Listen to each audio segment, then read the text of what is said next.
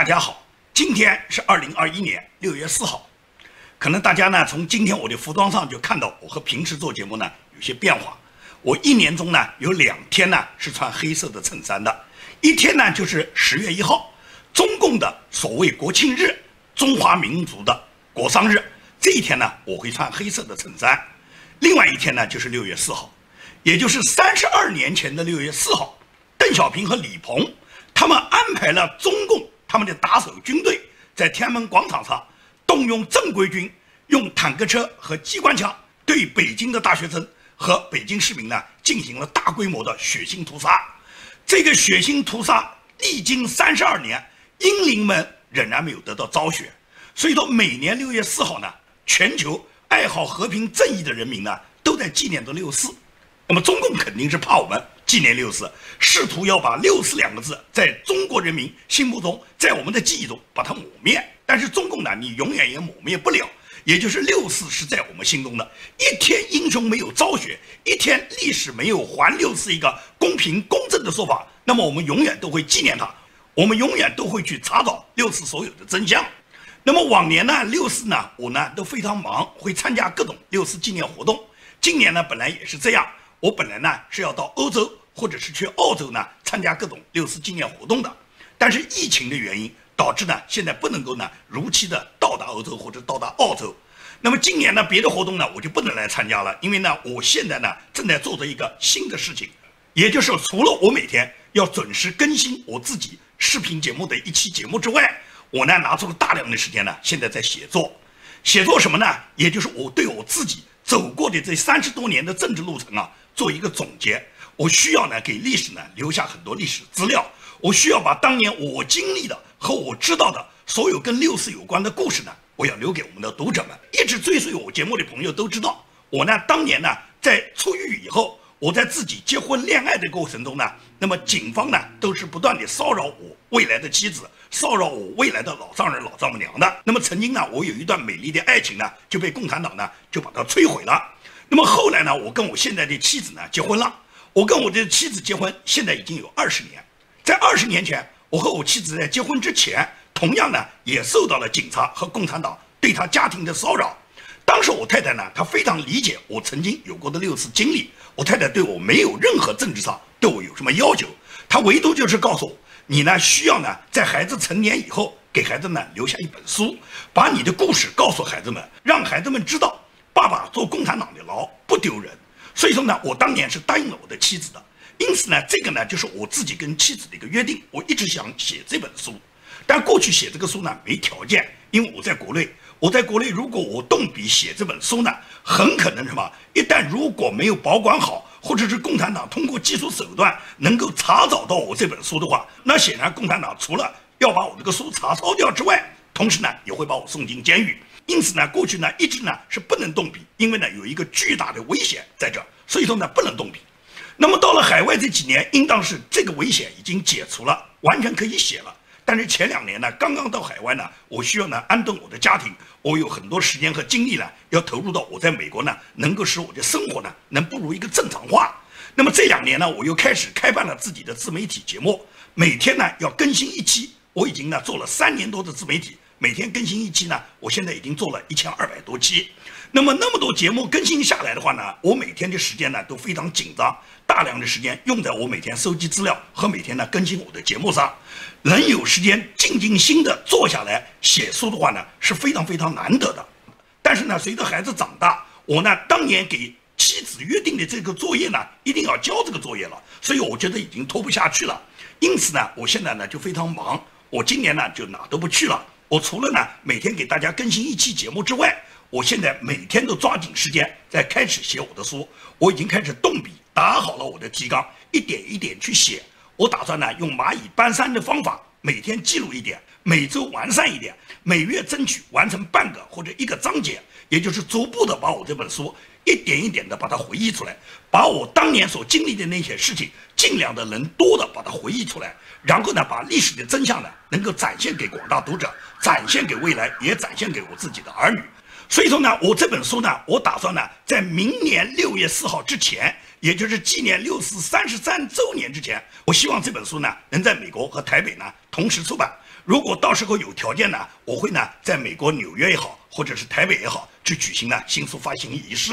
这是呢我未来的一个计划展望。那么呢，不管是哪一种计划，我希望呢我能够完成这个心愿，也同时呢完成太太跟我约定的我需要交的这个作业，也给我自己已经长大的儿女，让他们去了解他爸爸经历过的这段历史，了解到共产党的邪恶，也揭露六四当时所有的真相。并且存留下很多六四当时的各种历史故事，所以说今天呢是六月四号，那么今年的六四是六四过去了三十二周年的纪念，各种纪念活动呢非常多。我在今天的节目呢，我就不跟大家去谈呢多么伟大的意义，谈六四的伟大意义，谈六四改变了中国的民主进程，谈六四我们永远要缅怀和铭记，谈六四所有的英灵需要得到昭雪，这些伟大的题目、伟大意义的事情呢，我不在今天的节目里面去谈了。我今天呢，只是跟大家回忆一个我当年所经历的六四的故事，就是来自于我自己的一个同学，一位美女同学叫邱同学的故事。我今天要跟大家讲述一个邱同学的故事，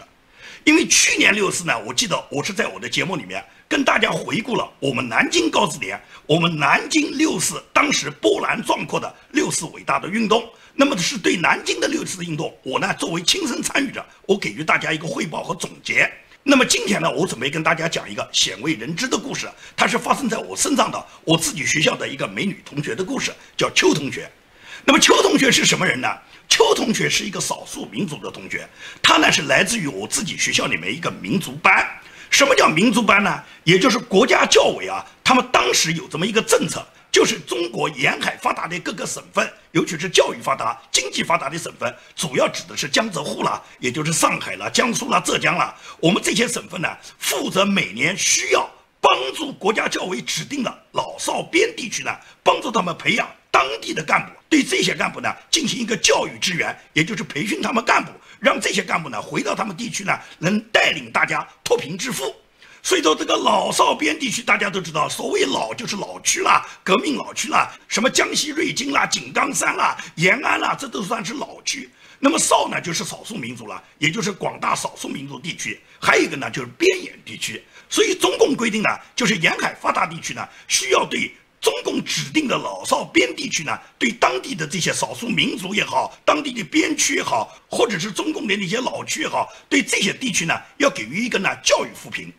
这样呢，为了落实国家教委的政策，那么沿海发达地区的院校呢，都负责给这些老少边地区呢培训一部分干部。那么我们学校呢，就接到了嘛，是少数民族的任务，也就是比我低一届的，我们学校里面开办了一个民族班。这个民族班呢，是完全由国家教委安排的，来自于云南、贵州、湖南一部分少数民族的同学到我们学校来上课。那么这些少数民族的同学，虽然他们是来自于少数民族地区。但是他们都是当地的，可以讲叫达官权贵了。这都是共产党搞他们的关系。共产党利用这种政策，把当地的权贵子弟，然后送到江苏、送到浙江、送到上海来读书嘛。所以说，我们这个民族班的来源呢，虽然是少数民族地区，但都是呢当地的那些显赫新贵。那么这些人到江苏来学习呢，整个这个班级呢，完全是少数民族班。他们本人在当地呢，都有一定的社会地位，他们的家族在当地都有一定的影响力。我讲的邱同学就是这个班里面其中的一位，但是邱同学呢，显然他是在这些显贵里面呢，比别人更显贵，也就是有点鹤立鸡群的样子。这个邱同学呢，他是傣族人，长得呢很好看，他每天呢都穿着一身呢少数民族的服装，就是那种很典型的傣族服装。然后到学校里面来报道的时候呢，还比较热。大家都知道，我们江苏大学里面开学呢是九月一号，九月份的南京呢还非常热的。但是呢，我们见到这批少数民族的同学呢，他们都穿着少数民族的服装，让我们感觉到这么热的天穿这个服装扛得住吗？但是呢，他们从来没有因为天气热或者冷就改变他们的装束，他们总是穿着少数民族服装。我刚才讲的这个邱同学，除了打扮得非常得体，每天穿着他的少数民族服装之外，他还呢略施粉黛。但是呢，他是个冷美人，他从来不跟任何人讲话，在学校里面几乎没有看到他有什么朋友。不要说是我们别的汉族的同学，其他同学，即使他们本班的那些民族班的同学，他也很少跟别人讲话。那么女同学因为长得好看，家境呢听说又非常富有，自然呢就很高傲，一般人呢他根本就接近不了她。所以我们同学呢在背后呢就给她起了个外号，叫她孔雀公主。那么这个所谓孔雀公主从来不理人，我们过去呢也很少呢跟她有接触到。整个这个民族班在学校里面入校了以后呢，她就会引起呢别的同学对他们的关注和注意。毕竟他们的服装和我们完全不一样，而且他们讲话的口音啊，在学校里面学习的科目，我们上一届同学和下一届同学，大家有一些学术交往的时候，我们呢之间呢就会发生一些同学之间的往来。但是无论你哪种往来，这个邱同学是根本不跟你任何人发生联系的。那么根据他们班上同班的同学和我们已经熟悉的同学介绍，就说这个邱同学呢，他在当地呢，他的家族很显赫，他的父亲呢是他们州政府的高官，究竟是州长还是副州长，人家没告诉我们，只告诉我们他父亲是州政府的高官，他的姐夫呢是当地州公安局的局长，而他的哥哥呢是当地呢做边贸生意的。什么边贸生意呢？边贸生意实际上就是走私各种药品、大麻，或者是一些走私生意，甚至有可能是毒品生意了。因为他哥哥有这个家族背景，所以他在当地做这个生意呢，也就是黑白两道都吃得开。而这个邱同学呢，作为他们家里面年纪最小的一个公主呢，显然呢，因为家庭条件好，父母呢也比较显赫，他哥哥他姐夫在当地呢都是显赫人物，因此呢，他就骄傲的像个公主，谁呢他都不理睬，谁呢都不认识。那么他们家里面经济条件比较好，冷美人呢，她自己本身呢性格也比较孤傲，在学校里面不大理别的同学。那时候我们吃饭的时候呢，学校里面这个高校食堂都有一个小草窗口、小草柜台。这个所谓小草窗口、小草柜台呢，实际上就是什么？是一个特殊的服务，也就是你可以按照菜单上的菜去点菜的。你点好了菜，厨师呢是按照你点好的菜当场烧给你。那么这个菜当然是很好吃、很可口。价格自然是很贵的了，一般同学是没有条件到小炒柜台去炒个什么菜的，偶尔去炒一个我们哪一个同学过生日啦，我们哪个同学在一起起哄打赌啦，或者说我们遇到什么开心事啦，哥们凑在一起喝酒啦，那么我们会到小炒柜台去炒个几个菜。平时呢，我们都是只能吃食堂里面正常的大锅饭。而这个邱同学呢，基本上都是在小炒柜台面前出现。他总是到小炒柜台去点个他自己喜欢吃的可口的饭菜，然后呢，端好他的饭菜，坐在一张桌子上，静静的一个人在吃。他的桌子上很少有别的同学会端着饭碗坐到他的桌子上。一来他不大理别人，第二个别人也不愿意去高攀嘛。所以说呢，这个人他过去的这些孤僻的个性，以及他自己这种冷傲的面孔，给我呢是留下了第一印象。那么很快呢，学校就放假了。学校放假呢，是因为春节要到了。那么春节放假期间，大家呢都回家呢去过年了。而就在这个过年期间，我们学校发生了一个重大的盗窃案。这个盗窃案呢，是小偷呢进入了我们学校一栋宿舍楼，而这个宿舍楼恰好就是民族班所住的宿舍，把这个宿舍楼里面至少是偷了七八个房间，也就是很多民族班的同学，他们个人的财物呢都受到了一定的损失。我呢是因为本地学生，所以说学校开学呢，我很快就回到了学校。我是提前一点到校的，到了学校才听说学校发生了失窃事件，整个民族班呢损失惨重。那么究竟损失了多少？我们当时呢大家也不知道。等到学校正式开学，所有的同学都返校以后，一登记一调查，才知道这个邱同学他损失的这些金银饰物呢最多，因为他呢是云南来的。少数民族同学呢，他们身上呢喜欢佩戴各种饰物，尤其是那些手镯啊，那种玉的手镯啊，然后一些项链啊，一些什么金的吊坠啊、耳环啊，反正这些东西呢都是女生用的。尤其是少数民族同学呢，他们可能用的更多。因此，这个邱同学呢，他个人的首饰用品，他个人的金银财物呢比较多，而失窃呢，他失窃的最大。他丢失的财物最多。那么，当公安局来调查过，他们全部登记完了以后，很多同学都在传说他丢失了多少多少珠宝，多少多少财物的时候，我们都认为那肯定他损失很大。但是邱同学非常淡定啊，他根本就没有在乎过他丢过什么东西，他该干什么干什么，该去图书馆去图书馆，该去课堂去课堂，该吃饭吃饭，他就像没发生这回事一样。很淡定，没把他当回事。那么当然了，也没有人过多的去关注他当时的财富，因为我们那个年代的价值观啊，是没有人去看重你有什么财富的，也就是不像现在动不动会去炫富。我们那时候哪有什么炫富？没有人关心别人有多少财富，人们追崇的就是你这个人有没有志向，有没有才华，有没有远大理想，你这个人能不能立志为国家做点贡献，为民族做点贡献。每个人都争当所谓学四化的先锋，都在学科学、学文化，学着自己怎么文明礼仪教养。没有人去羡慕别人有多少钱。如果是有人在别人面前去招摇、去显摆自己有多少钱，反而被同学看不起。所以说那时候女生根本不会追求一个男人有没有钱，这就是我们八十年代当时的价值观嘛。没有人会去追求财富，而只追求自己的理想，追求自己的志向伟大。所以在这种状态下，就没有人关心过邱同学究竟有多少财富，有多少珠宝丢失，而邱同学也从来没在别人面前提起过一句，也从来没向别人展示过他有多少金银珠宝。但是这件事呢，因为他的损失很大呢，学校呢嘛，同学都有议论，所以说我们呢就注意到过他。我跟这个人从来没讲过话，在任何场合呢，我跟他本人呢都没有发生过任何联系。倒是我自己非常要好的一个哥们儿，一个来自苏州的同学呢，经常呢想撩妹，经常去撩他。因为我这个非常要好的同宿舍的同学是来自苏州的，他后来在大学毕业以后，创办了中国一家非常有名的装潢公司，叫金螳螂。金螳螂公司是中国顶尖的装修品牌。金螳螂的创始人就是我这个同学，我这个同学是一个花花公子，他本人呢也来自苏州的官宦之家，所以呢，他非常注意到这个少数民族的这个邱同学，他有时候动不动要跟邱同学去搭讪，也就是邱同学排队在小草柜台的时候，他就会排在邱同学后面，然后呢就主动去撩邱同学，试图跟别人搭讪，只不过呢邱同学呢根本就没有回过他一句话，但是呢我这个同学呢他就不死心，所以他经常就跟我提到，哎，这个邱同学。我们什么时候要撬撬他？所谓撬撬他是当地无锡和苏州当地的方言。所谓撬他，就是我们现在讲的泡妞啦，也就是他没事呢要去撩妹，去撩撩人家邱同学。可惜人家邱同学也不理他。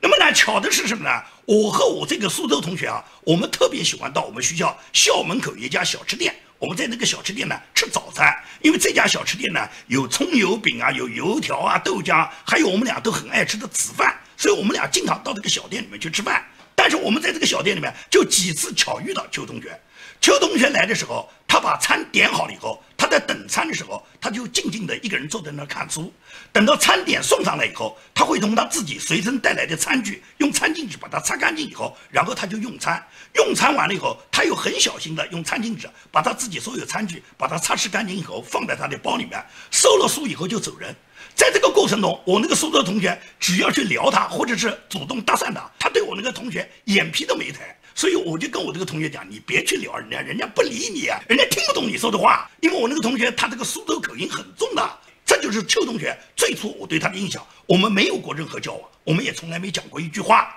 但是六四就改变了我们这个状态，也就是一九八九年四月十五号，胡耀邦去世了。胡耀邦去世以后，我们学校和其他学校。一样的，我们展开了这个游行示威活动。在我组织学校第一次示威游行活动的时候，我就看到了邱同学站在示威游行队伍里面，他仍然穿着民族服装。而当时你要知道，那时候是四五月份啊，南京的天气多热啊，他穿着那么厚重的这个民族服装要走到鼓楼广场，在这个过程中是非常炎热的啊。而邱同学他就是跟所有的民族班的同学，大家一起穿着民族服装，就跟着学校队伍一点一点的走到鼓楼广场。所以这个过程中。邱同学已经引起了我的注意，我呢就感觉到他们民族班的同学真了不起。尽管是这么高的温度，这么炎热的天气，但是他们仍然保持他们民族服装的一贯的姿态。他们仍然通过加入这个游行队伍里面，参与到六四的这场运动中去。那时候，所有的同学都是一种满腔热情啊，对整个国家能够改变、能够打倒关岛，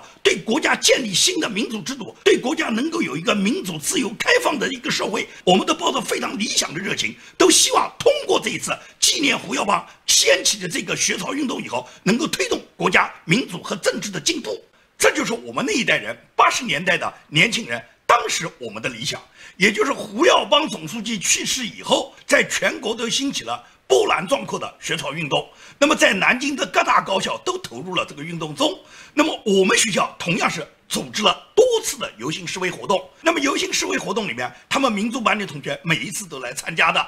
但是呢，我们到了鼓楼广场的时候呢，我本来呢作为整个学校游行集会运动的主要负责人呢，我是希望把大家呢都拢在一起，队伍不要走散。可是呢，到了鼓楼广场时候，人太多了，广场上人山人海，而同学们到了广场上，基本上都走散了。为什么呢？有的人去听演讲了，有的人去抄大字报了，有的人到哪里去朗诵诗歌了。也就是广场上面呢，大家都是自由活动的，所以在这个过程中呢，要想把大家聚集在一起，然后呢有组织的举行示威游行活动呢，是比较难的。那么呢，民族班的同学好在呢，他们都是穿着民族服装，我比较呢容易找到他们，能认出来。但是他们也是三三两两。因为跟民族班的同学呢，我呢有很多同学都是比较熟悉的，主要是我们是同一个系。同一个专业，我们都是商业经济系、企业管理专业的。因为我们是同系同专业的缘故，所以在学校里面呢，经常有一些学术活动，尤其是很多课程呢，我们是同一个老师教的。那么我们同一个老师呢，他经常会把我们上下两届的同学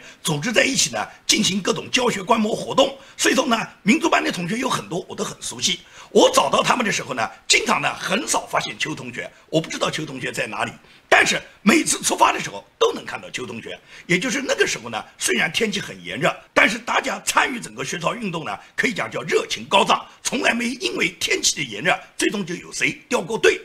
那么后来呢，是在绝食运动之后，尤其是北京发起了这个五幺九军队戒严活动，也就是李鹏宣布五月十九号，那么军队开始进城戒严，北京戒严行动之后。那么各地的行动呢？当时呢就不知道该做什么好了，也就是包括我们南京绝大部分的学生呢，每天在广场上呢，也不知道是游行示威好呢，还是举行什么重大活动好呢？因为绝食运动已经结束了，所以那段时间呢，大家是比较迷茫的。而学校里面仍然是没有复课，大部分学生也没什么事。那么到广场上呢，这时候已经不是非常有组织的大规模的集体举行游行示威活动了，而是三三两两，想去的就去。而我们学校离鼓楼广场也比较远，那么少部分同学出发呢，往往就会坐公交车过来。我呢是经常和几个同学呢，我们也是坐着公交车到鼓楼广场上来看。那么因为运动进入比较低潮，所以大家心里面呢都不是很痛快，因为我们很难想象这场运动会走向哪里嘛。因为那时候谁也没有猜出来，到六月四号，邓小平就派军队到天安门广场开始镇压了嘛。所以在这个过程中，我们总想呢，运动要有所深入，有所突破。那么在有所突破的过程中，我呢就到南高联，跟南高联的主要领导联系上，发起了我自己在南京推出的一个重大的行动，也就是北上长征行动。那么北上长征这一项活动呢，在南高联的组织下，在南京各大高校的支持和参与下，一下子轰轰烈烈，就在六月一号就出发了。那么对于北上运动呢，我在我很多节目里面都有过，我都跟大家讲述过。大家看以前的资料，在这我不重复。也就是我率领大家北上的这件消息呢，传到学校以后，我们学校的学生、老师、同学都很吃惊，因为大家都没想到，整个南高联这么重大的一个行动，是我建明在发起和领导的。人家没想到我们学校会出一个领导人啊，所以在这种情况下呢，大家都在打听，也有同学呢想参与这个北上长征运动。当时呢，我们的队伍已经走到江北了。那么那一天呢，我呢是被省教委、被省里面的常务副省长兼江苏省教委主任叫杨永仪，把我呢拦截，然后呢跟我做了一些谈话，也就是他代表省领导跟我这个北上领导人，然后做一个呢所谓对话。那么对话以后呢，当时他们是希望呢把我送回学校，是希望我呢能联络整个北上队伍，把北上队伍撤回来。那么当时我是肯定不会同意了，我要求如果要我说服大家让大家回来，那必须要把我送到北上现场去。那么最终省里面领导是同意了，也就是第二天呢，我们学校由我们王院长派车呢把我送到北上现场去。那么前一个晚上我就在做明天要出发的准备。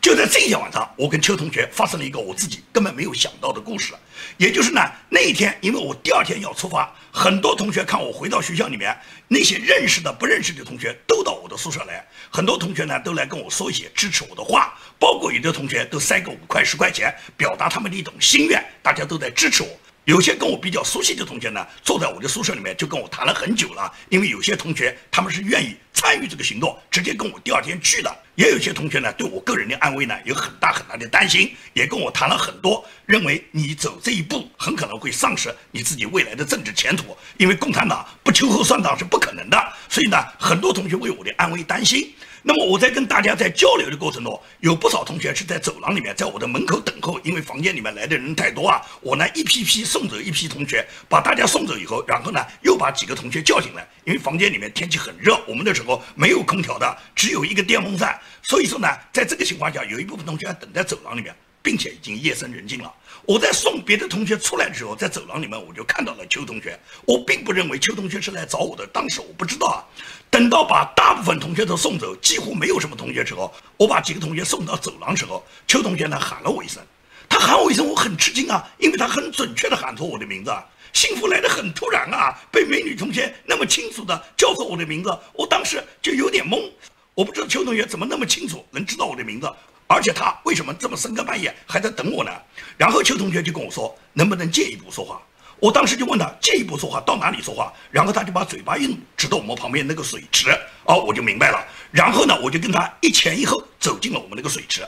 我们这个高校里面的水池啊，我不知道别的同学你们的高校水池是什么结构。我们那个水池呢，它是一个很大的水池，一进去以后呢，左右两边全部是水龙头，然后右手走到底有个门呢，那是我们的男卫生间，左手走到底那个门呢是女生的卫生间，也就是大家上厕所就进这个卫生间，而外面的这个洗手间呢，水池呢是大家共用的。邱同学把我约到这个水池以后，邱同学他就把所有的水龙头打开了。看得出他是非常有经验的一个人，他不愿意我们之间讲话交谈的声音让别人听到。他把水龙头都打开以后，然后他凑到我的耳边，小声的跟我说：“当然我听得见，只不过这个声音肯定被水声掩盖了，别人是听不见的。”然后他就问我：“你知道我叫什么名字吗？”我回了他一句：“你叫孔雀公主啊！”他噗嗤一声就笑起来了。原来你们在背后就是这样称呼我的，我怎么叫孔雀公主呢？他就把他自己真实的姓名告诉我。说你记住吗？我说记住了。然后他说不光要记住我的名字，还要记住一个电话号码。然后他就报给了我一个电话号码，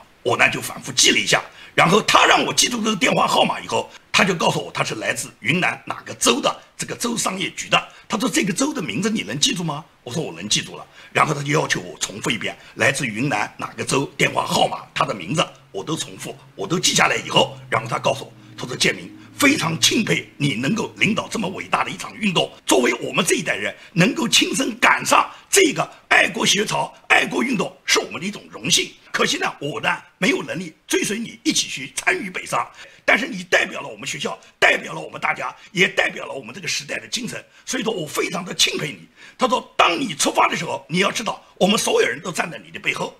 但是他说，我要告诉你，这一场运动，他说很凶险。我已经预感到这场运动未必我们能得到任何胜利的成果，而且很可能受到政府的打击。未来你有可能遇到极大极大的麻烦。所以说我今天找你，我实际上是给你准备了一个秘密通道。我说什么叫秘密通道？他说也就是我让你记住的这个电话号码，这个云南这个州的商业局，我本人的名字，这就是我给你留下秘密通道的一个联系办法。我们在学校里面没有人知道我们认识，我们也从来很少交往过，因此呢，别人不会怀疑到我身上。如果你在未来发生任何凶险的事情，你都要立即来联系我。你就打这个电话，打这个电话你就能联络到我。你联络到我以后，我会跟你约定我们见面的日子和见面的地方。我会准确的把你送到境外，把你送到一个安全地方去。这是我给你留下了一个秘密通道，你一定要记得住。他说，万一如果你把电话号码忘记了。他说：“那么你就打公用电话，打我们这个州商业局的电话。你打到我们这个州商业局，我们这个局里面没有人不认识我。你只要通过这个公用电话打到我们州商业局，然后报我的名字，一定会有人安排我来接电话。那么我们同样能联系上。你当时在哪里，我可能并不清楚。但是无论如何，如果你接通这个电话，随便你在中国境内任何一个地方，我都有办法把你接到指定的地点，然后把你送到境外。”他说：“请放心，我有绝对的通道，而且这个通道非常安全，也非常秘密。这是为你未来如果遇到危险、遇到凶险时候，我给你留下的一个秘密通道。你记住了吗？”我说：“我记住了。”他又要我再重复了一遍，也就是要我把电话号码、他自己所在云南哪一个州，然后这个州的商业局他本人的名字，让我再重复一遍。我重复完了以后，他很满意的点点头，然后他就双手拱拳跟我讲：“我就回去了。”我祝愿你一路顺风。我希望有一天你能够旗开得胜。你没有胜利也没有关系，因为你代表着我们，代表着我们这种精神，而这种精神永远是会胜利的。如果有一天你遇到凶险，别忘了打小妹的电话。然后他就跟我双手拱拳，他就告辞了。他当时跟我讲的话是我完全没有想到过的，因为呢，我在领导整个这个学生运动，包括这个运动已经当时搞到那么大的时候。我并没有想到我会承担多大的风险，我也没有在意过这个风险之后，我可能呢会被共产党投入监牢。那么投入监牢就是由共产党来摆布了，是杀头还是坐牢，那共产党由他说了算。而在这个过程中，我的这位邱同学他已经完全能够猜到未来可能有这样的凶险，而当这个凶险来到时候，他是给我留了一个秘密通道，他告诉我他是来自云南边陲的某一个州，在这个州他有他的办法。他明确告诉我，他的家族有绝对的能力能把我安全送到境外的。所以说呢，他给我留下这么一个秘密通道呢，就是什么？就是给我一个保险，让我知道在未来一旦发生凶险的时候，可以立即联系他。他帮我留好这个通道以后，把我安全的送到境外去。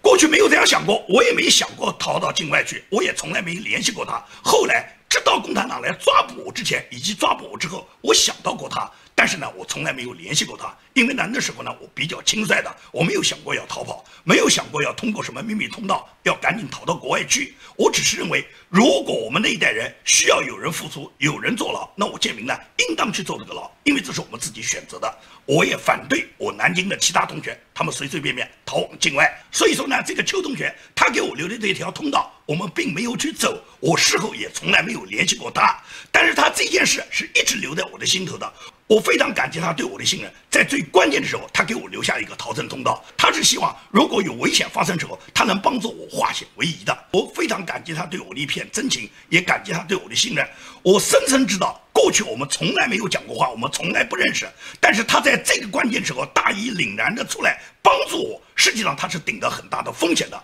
而这个时候，他是为了这个国家，为了这个民族，为了他自己的信仰，为了他自己追随的这种理想和精神，他呢做出了他自己力所能及的贡献。三十二年过去了，每当我想到六四当年的这件往事，我的脑海里就浮现出邱同学对我坚毅信任的目光，浮现出他那对我莞尔一笑的眼神，浮现出他对我拱手告别的那个曼妙的姿态。这一刻，我是多么希望逝去的时光能够再现。